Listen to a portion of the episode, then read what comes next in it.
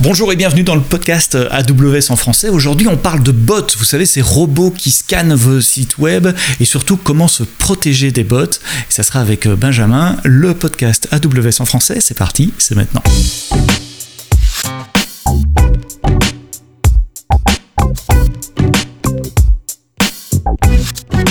Bonjour à toutes et à toutes, merci d'être là, fidèle au rendez-vous tous les vendredis matins, ou peut-être vous nous écoutez un peu plus tard, euh, le week-end en faisant votre jogging, euh, les courses, euh, en voiture. Je sais que vous êtes nombreux à nous écouter en voiture également. Le podcast AWS en français, on est disponible dans toutes les bonnes applications de podcast, que ce soit Google, Apple, Spotify, Deezer, Amazon Music évidemment.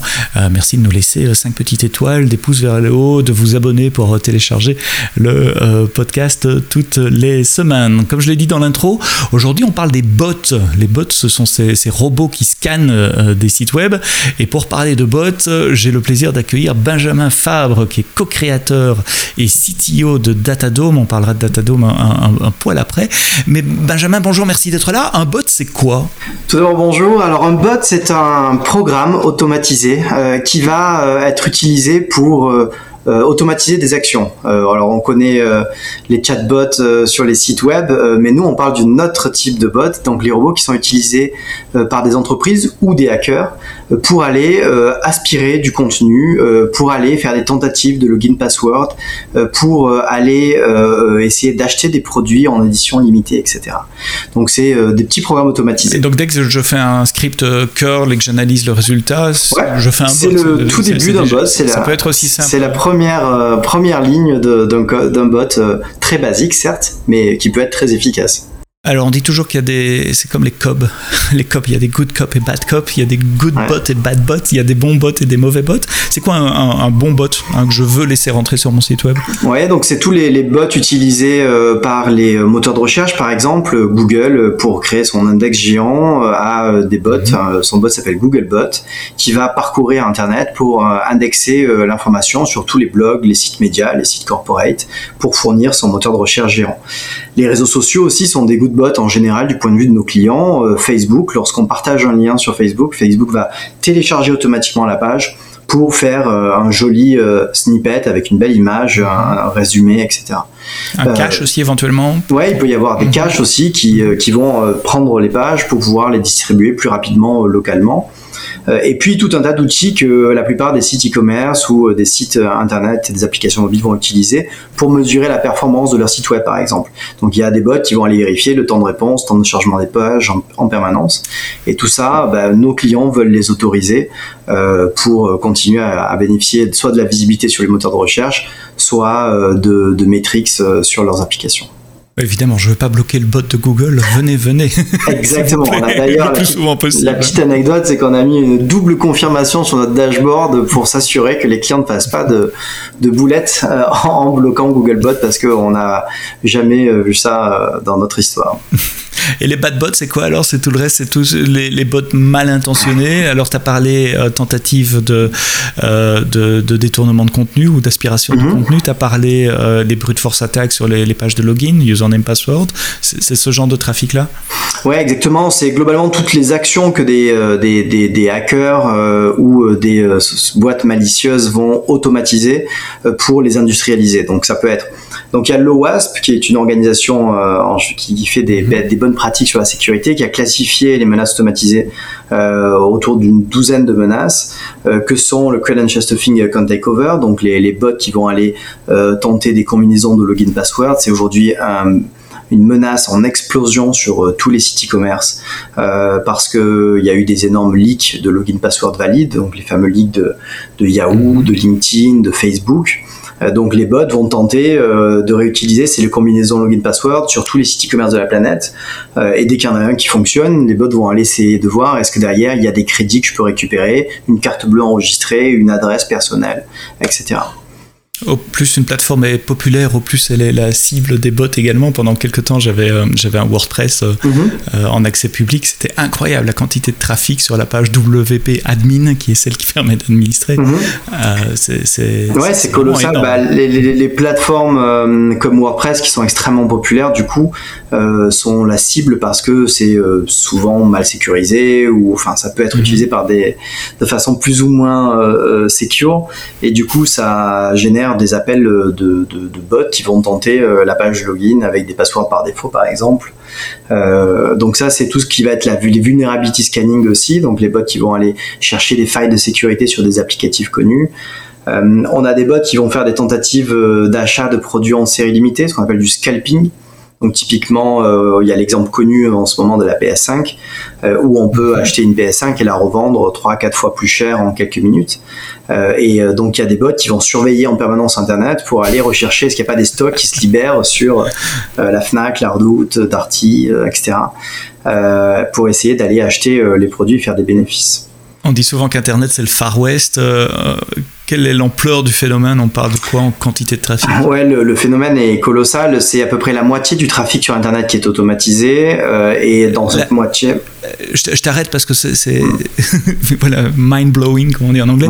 La moitié du trafic Internet aujourd'hui vient de, de robots Exactement. Euh, une page sur deux chargée sur un site web ou une application mobile euh, est faite par euh, un robot. Alors certains sont bons, hein, mais, mais une partie majoritaire est du trafic de bad bots qui viennent faire aussi, il y a du, du DDoS, on n'en a pas parlé, mais des attaques violentes pour faire tomber des sites. On, on, a pu voir ça dans le cas de certaines élections protège le New York Times, par exemple, euh, dans le cas de la campagne aux US. Mhm. Euh, il y a des attaques étatiques aussi euh, qui veulent essayer de, de bâillonner des, journalistes et, des médias.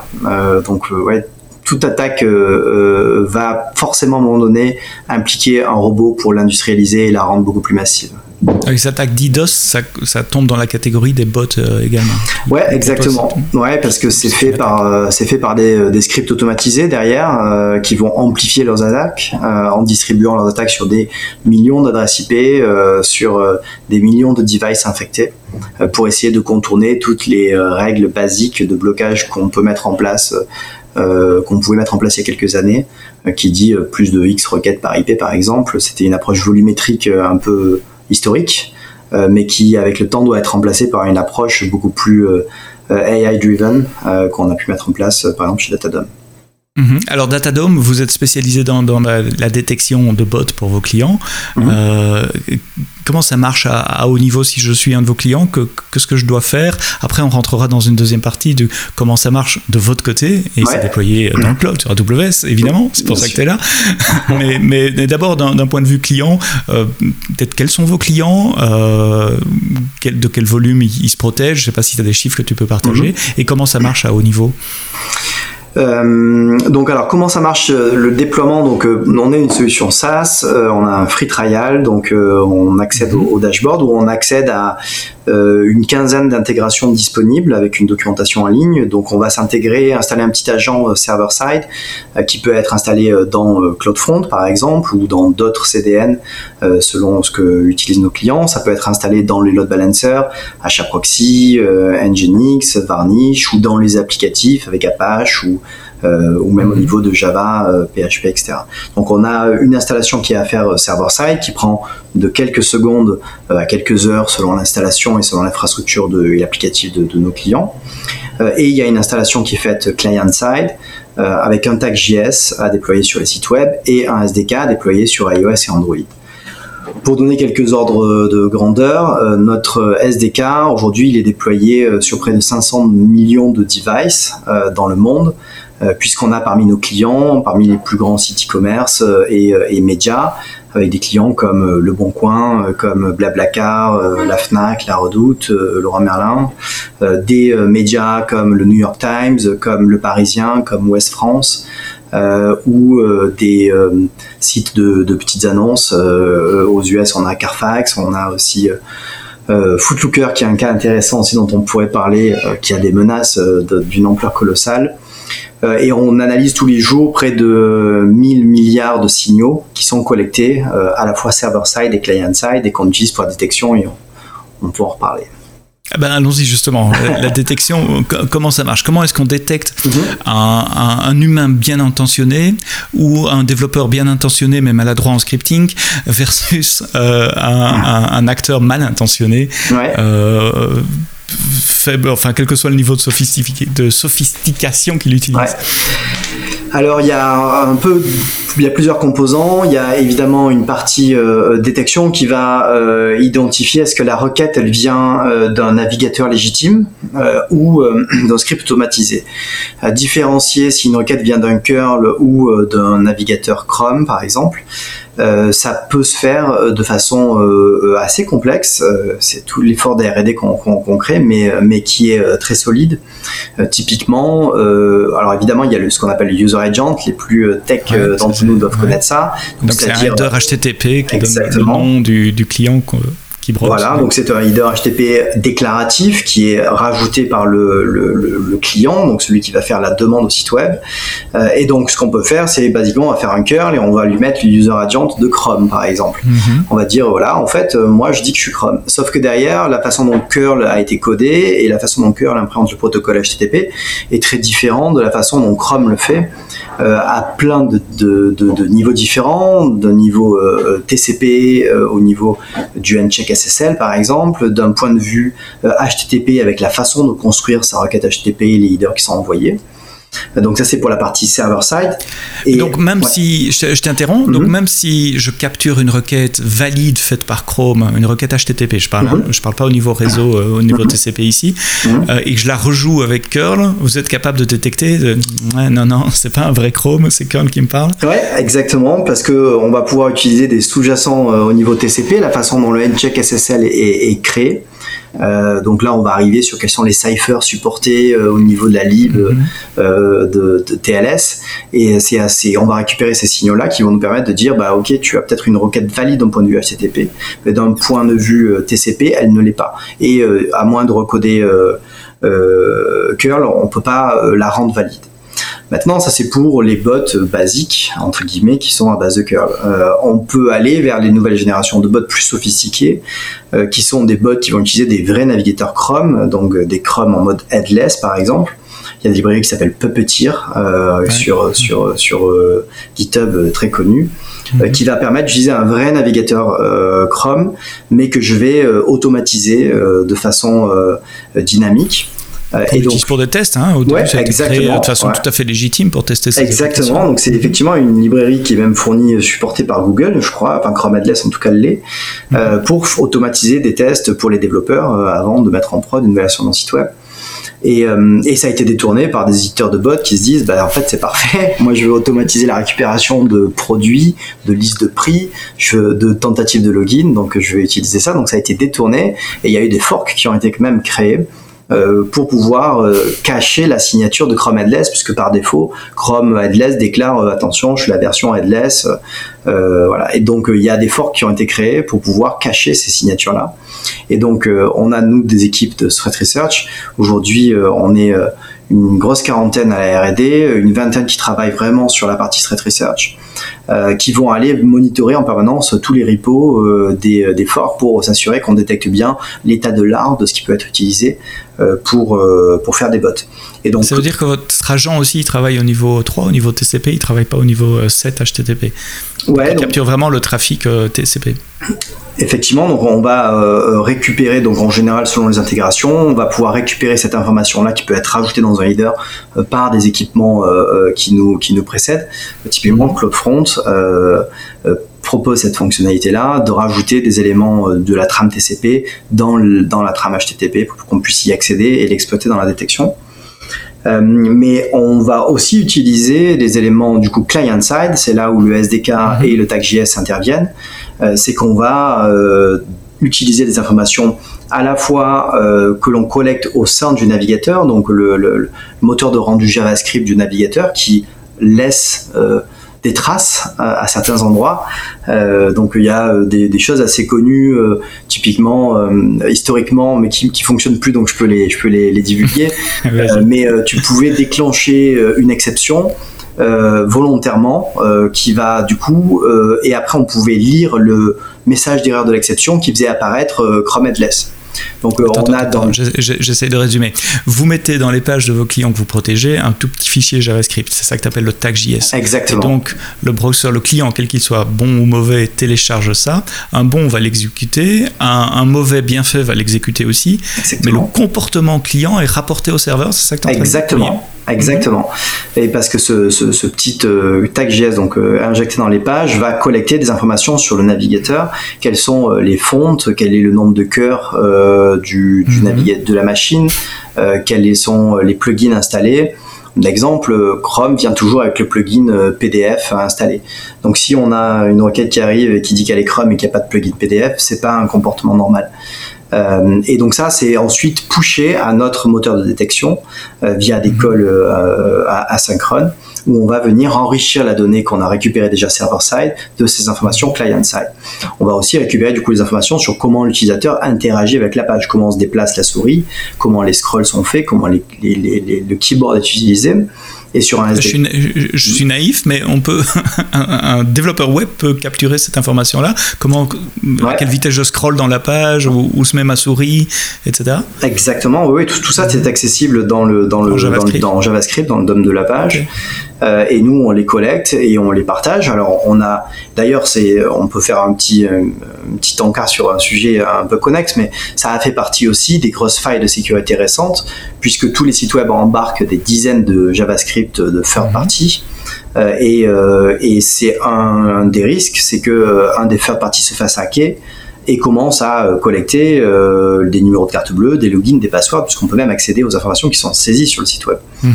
Euh, donc côté Datadom, nous, on ne collecte pas d'informations sensitives, donc on ne collecte pas qu'est-ce qui est tapé, on collecte pas mhm. euh, quelles sont les informations qui sont soumises dans les formulaires, mais en revanche comment l'utilisateur, voilà, les métadonnées, comment l'utilisateur interagit avec la page, déplace sa souris, etc. Donc tout ce qui n'est pas sensible en termes de GDPR et même de sécurité, euh, mais qui va nous donner des insights sur est-ce que euh, c'est un, un, bot qui va passer de page en page sans aucune interaction avec la page, est-ce que la souris se déplace de façon cohérente au sein de la page, ou est-ce qu'on sent que c'est une action automatisée?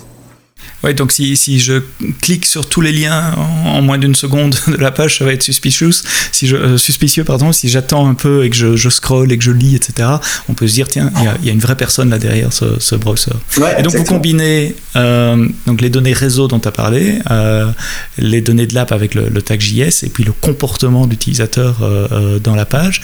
Et puis tout, tout, ça, ça part, ça part où? Ça part chez vous. Et est-ce que c'est en temps réel? Est-ce que c'est en, en, batch? Comment, comment ça se passe? Ouais, alors c'est temps réel parce que euh, les bots ne, ne permettent pas de, de mhm. prendre de, repos.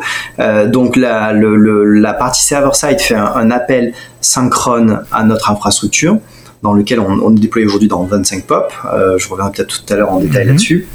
Euh, et on va pouvoir prendre une décision en temps réel. Donc aujourd'hui, lorsque tu accèdes au site d'un de nos clients, Datadom, notre API, va être interrogé pour savoir si on laisse ou pas passer la requête et si on autorise ou pas à charger la page. C'est la seule façon de se protéger des bots qui sont aujourd'hui tellement sophistiqués qui peuvent se distribuer par exemple sur un million d'adresses IP.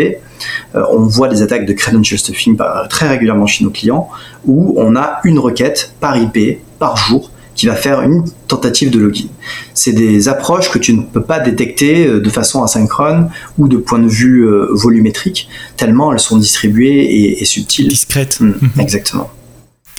Et tu disais 500 millions de clients qui sont donc les clients de vos clients, 500 millions d'utilisateurs euh, qui, qui, collectent des données ou pour lesquels euh, vos, clients collectent les données dont on a parlé, vous les envoient. Mhm. Ça doit faire une quantité de données monstrueuses à recevoir de votre côté. Tu peux partager des chiffres Exactement. Bah, Aujourd'hui, c'est les, les, 1000 milliards euh, de d'events qu'on traque par jour. donc c'est un volume 1000 milliards. 1000 milliards. Euh, donc c'est un volume vraiment colossal euh, et euh, qu'on traite en temps réel. Donc en termes de stack, on a une application qui est déployée dans les 25 points de présence. on a découpé ça en deux, deux, layers. Un layer qui est celui qui est temps réel, qui prend les décisions localement dans les 25 pop, qui est mis à jour en permanence avec des, des streams Kafka qui va lui pousser des nouvelles décisions. Euh, et, euh, et lui-même va euh, pusher toutes les informations collectées dans un deuxième layer qui est dans notre core point of presence, qui va faire la détection comportementale en agrégeant les informations collectées des 25 POP. Euh, et qui va nous permettre de faire de l'analyse plus comportementale de sessions, euh, comment l'utilisateur au fil des requêtes a évolué sur le site web, et potentiellement décider qu'à un certain moment donné, on a suffisamment d'éléments pour nous permettre de décider que c'est un bot, et de repousser l'information dans les 25 POP. Et ça, ça se fait, cet aller-retour-là, il se fait en 200 millisecondes, entre 50 et 300 euh, millisecondes selon les points de présence le temps que bah, la vitesse de la lumière globalement, plus le temps de processing. 300 millisecondes maximum pour, pour transporter l'information et, et, ramener la, la, réponse. beaucoup de machine learning, j'imagine, pour faire cette analyse. Ce ne sont pas des règles avec des if, then, else. Exactement. Donc, euh, il n'y a pas de, single euh, bullet. Euh, donc, il y a différentes façons de détecter les bots. Dans notre moteur de détection, on a en gros trois grandes catégories. On a une première catégorie qui est l'authentification des good bots. donc, c'est tout bah, les Google bots qu'on a évoqués tout à l'heure. Euh, il faut s'assurer que c'est un vrai Googlebot euh, parce que c'est assez facile de changer de user agent comme on l'a dit. Donc euh, envoyer une requête en disant je suis Googlebot, il faut pas que ça crée une whitelist derrière parce qu'effectivement les sites ont tendance à être très généreux avec Google et ils ont bien raison, mais il faut pas que ce soit exploité et spoofé par des par des bad bots. Donc on va authentifier les good bots, authentifier les partenaires avec des méthodes d'authentification fortes à base d'IP, de reverse DNS, de tokens, etc. On a une deuxième stream de détection qui est euh, toutes les signatures de bots connus. Euh, donc là, il faut aussi se dire qu'une signature, c'est pas une base de données mise à jour tous les jours, c'est une base de données qu'on met à jour toutes les millisecondes euh, parce que c'est poussé en, permanence. Et on a en moyenne une nouvelle signature qui est créée euh, toutes les 2 millisecondes chez Datadom et distribuée dans les 25 ports. Donc c'est quelque chose d'extrêmement dynamique. Donc c'est quand même. Là, il y a un effet réseau au sens économique du terme. Au plus vous avez des clients, au plus vous voyez du trafic, au plus vous pouvez euh, arrêter du trafic d'un client parce que vous l'avez vu déjà chez un autre client. Exactement. Plus on collecte de signaux, plus on peut avoir une bonne vision d'Internet. Euh, et euh, aujourd'hui, euh, de protéger plusieurs centaines de, de, de, tier one websites et mhm. applications mobiles, ça nous permet de collecter un énorme volume d'informations et de pouvoir mutualiser la connaissance sur l'ensemble de nos clients grâce à, à, ce deuxième layer dans le core point of presence où on va mhm. pouvoir comprendre l'évolution du trafic global. Donc ça veut dire typiquement cette IP là, euh, on se rend compte qu'elle est en train d'être utilisée euh, par euh, un PC, c'est devenu un PC zombie par exemple ou un réseau d'IP résidentiel. On va pouvoir mutualiser cette connaissance auprès de l'ensemble de nos clients parce qu'on s'est rendu compte que sur le client A, ça a été utilisé pour faire du credential stuffing. Donc automatiquement, on va mutualiser cette connaissance là. Et euh, la deuxième couche, et il y en a une troisième. Oui, c'est ça. Et la troisième couche, donc toute la partie purement ML, euh, qui nous permet d'être capable de détecter des bots sans, connaître la signature pour autant. Et avec là euh, trois parties, on fait, on a des algos de, de ML supervisés, donc qu'on va entraîner dans notre layer 2 pour repousser des nouveaux modèles aussi. Là, c'est une question d'enjeu de temps, hein, et, il faut vraiment avoir en tête. C'est vrai que les use cases de, de de ML dont on parle souvent, ça va être de la reconnaissance d'image, euh, de la reconnaissance de texte, de la reconnaissance de voix, sur lequel ça change très peu, euh, mhm. parce que les, les, les, les, corps humains ne changent pas, ni les objets. En revanche, nous, notre enjeu, c'est d'être capable de mettre à jour très très rapidement les modèles, parce que les bots évoluent très très vite. Donc on a dû développer toute une pipeline de building de modèles et de déploiement des modèles très rapides pour être capable de faire évoluer notre capacité de détection en même temps que les bots évoluent. et on a aussi euh, du euh, non supervisé euh, pour couvrir d'autres types d'attaques.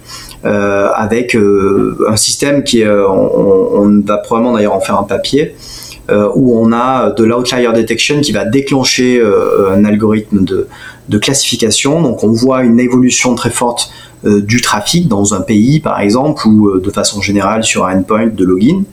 Et derrière on va avoir des algos qui vont aller classifier euh, pour essayer de trouver des patterns cohérents au sein de ce trafic là qui n'étaient pas présents avant. Donc la difficulté lorsqu'il y a un pic de trafic savoir est-ce qu'il est légitime ou illégitime.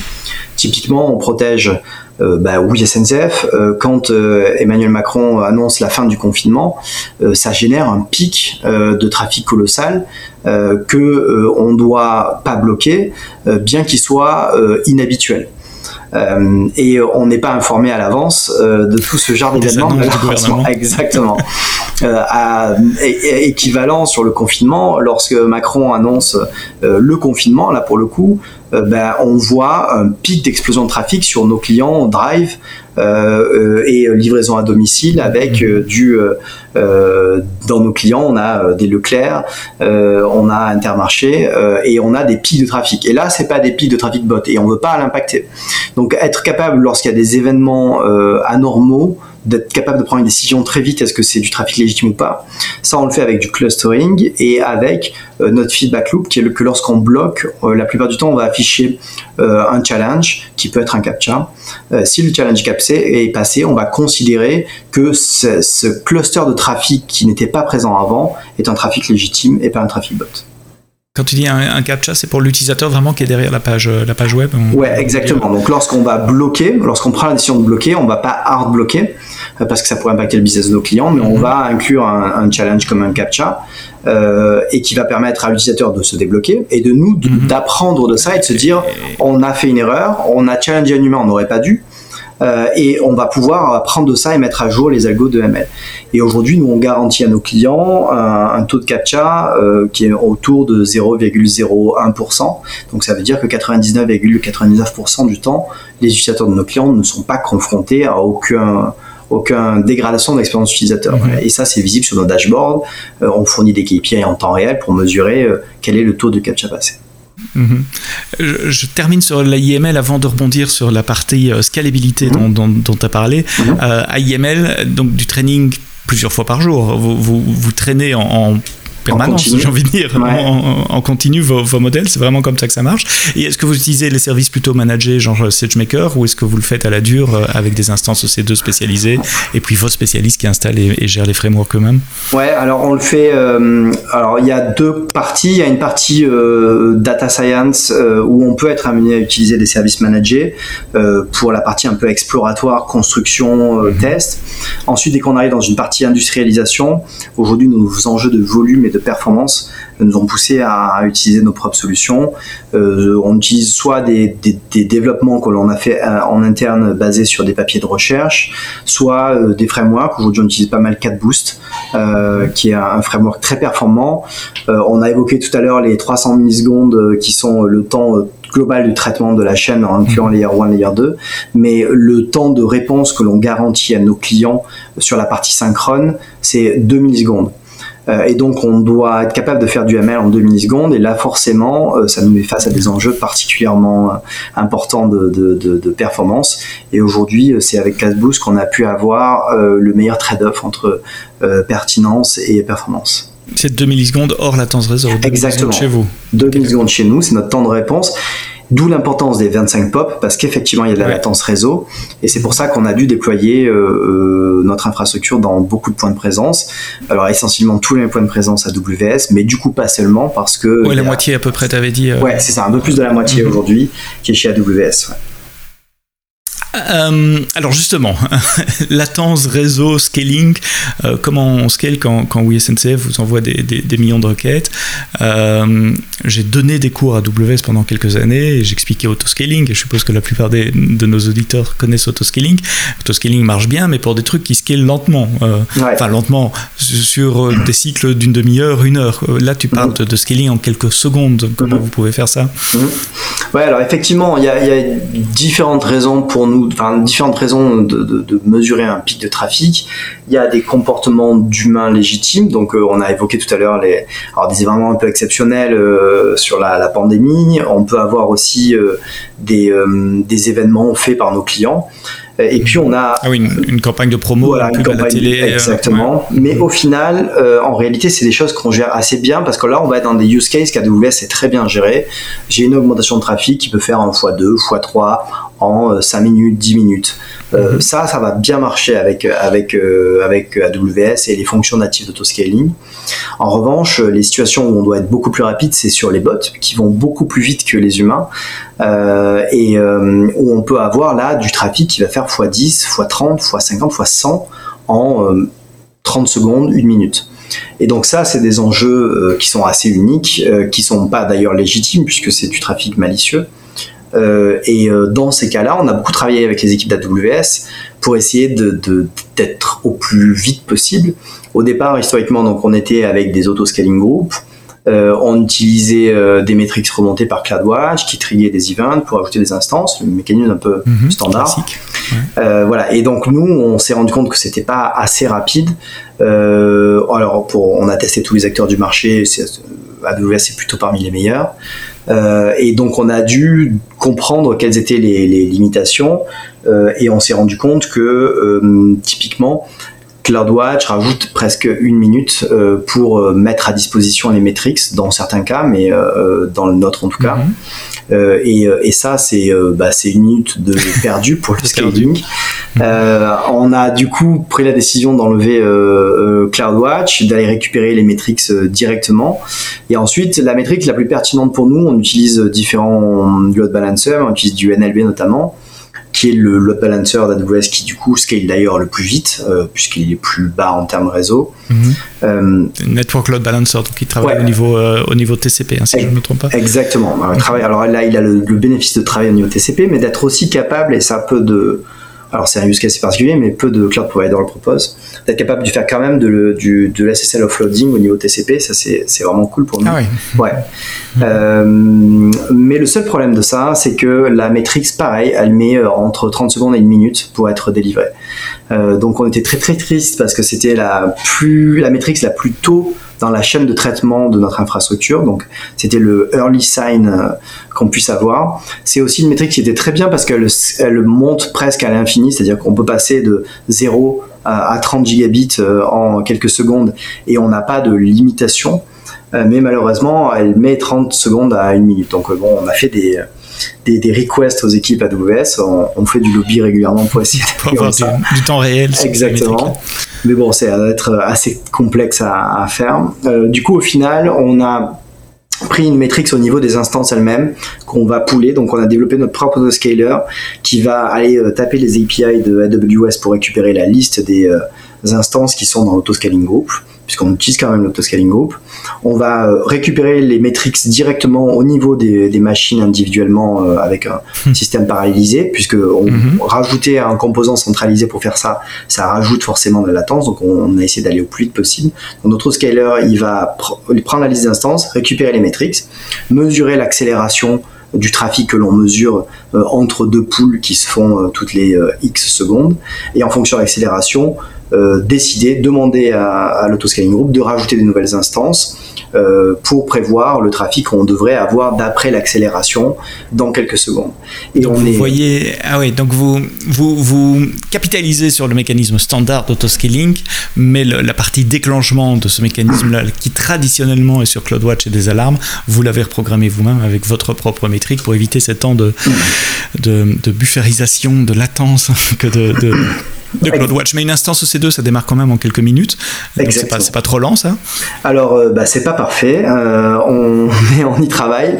Euh, on a déjà fait beaucoup de benchmarks pour essayer de comprendre est-ce qu'on peut aller plus vite au niveau du temps de démarrage. Oh, ça démarre en. Je crois qu'au DBU, c'était deux minutes. Mhm. Avec différentes fine-tuning, on a réussi à tomber. Je crois qu'on n'est pas loin de la minute.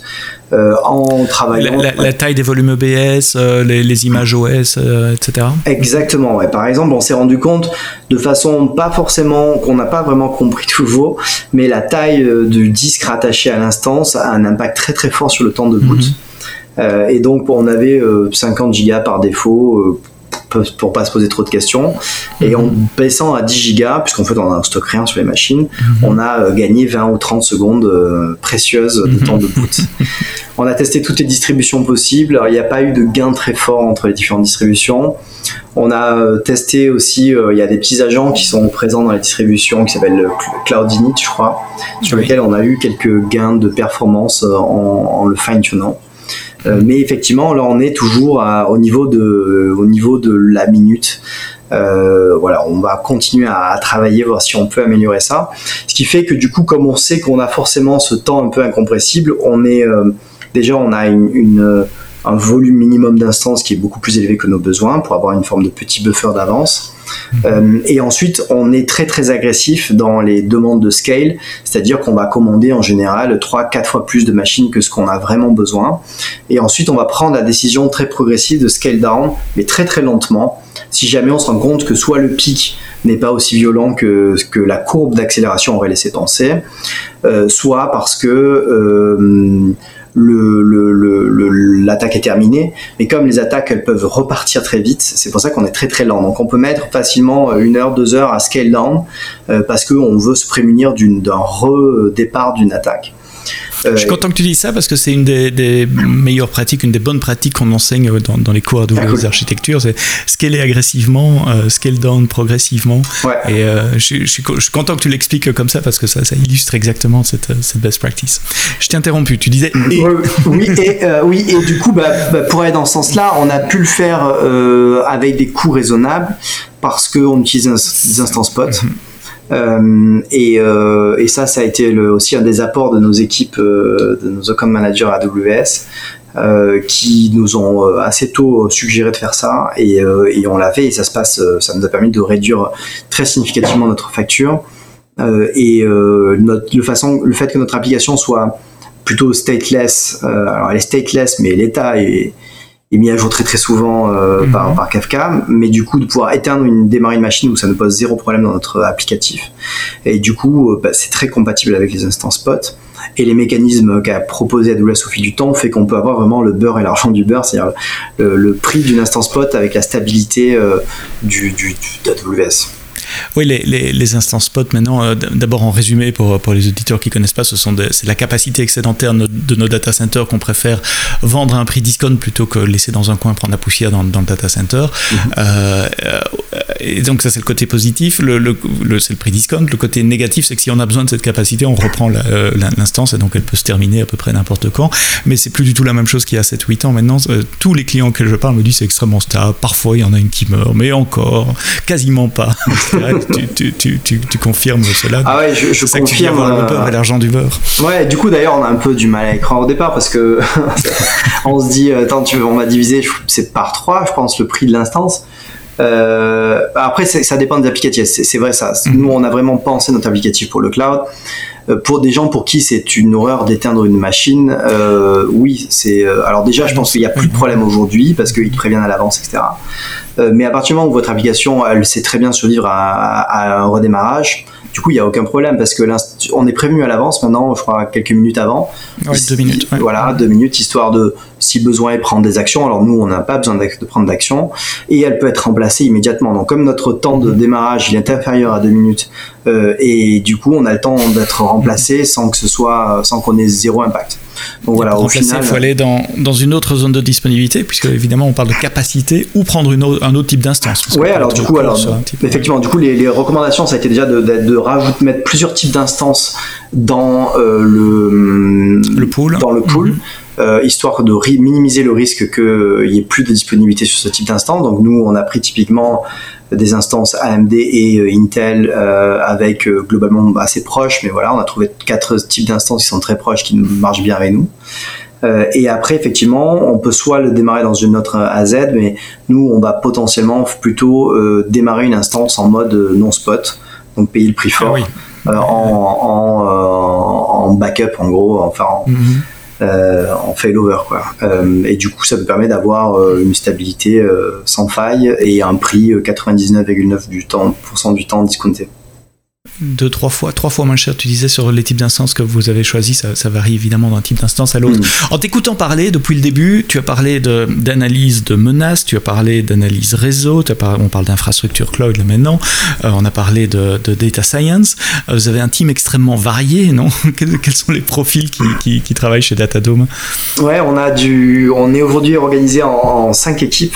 Euh, une équipe qui s'occupe des intégrations, donc ce sont les modules que l'on va déployer chez, dans les infrastructures de nos clients. Donc, Ça peut être du Lambda at Edge pour CloudFront.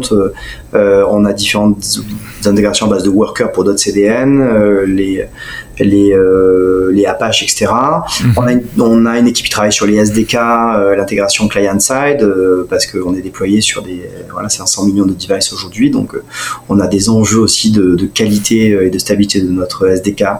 Euh, qui fait qu'on a euh, d'excellents ingénieurs mobiles. On a l'équipe qui va travailler sur le, moteur streaming, donc euh, Apache Flink, Kafka et Elasticsearch pour le storage.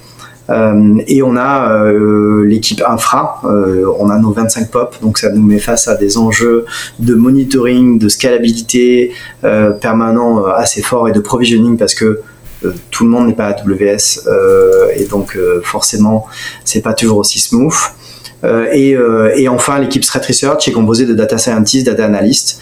Euh, l'équipe a doublé en taille en un an et on, a, on va la doubler encore dans les 12 prochains mois de façon linéaire avec l'augmentation de notre, de notre activité puisqu'on double notre base de clients tous les ans depuis, depuis 3 ans.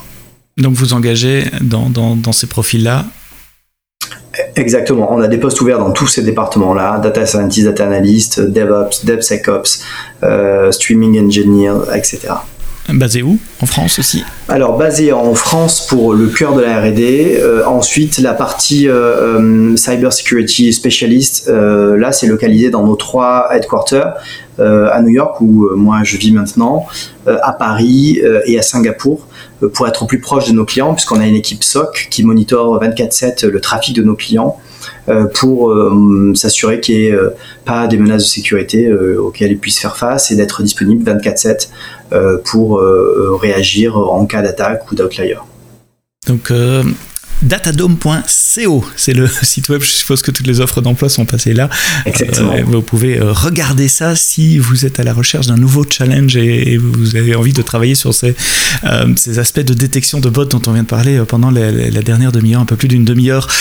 Pour terminer, comment tu vois l'évolution des, menaces euh, sur Internet? Peut-être vous les observez déjà, l'évolution dont on parlera dans les, dans les médias grand public demain, vous, vous la voyez peut-être déjà naître là maintenant. Mhm. Quelles sont les tendances dans, Il y aura bientôt plus de trafic de bots Oui.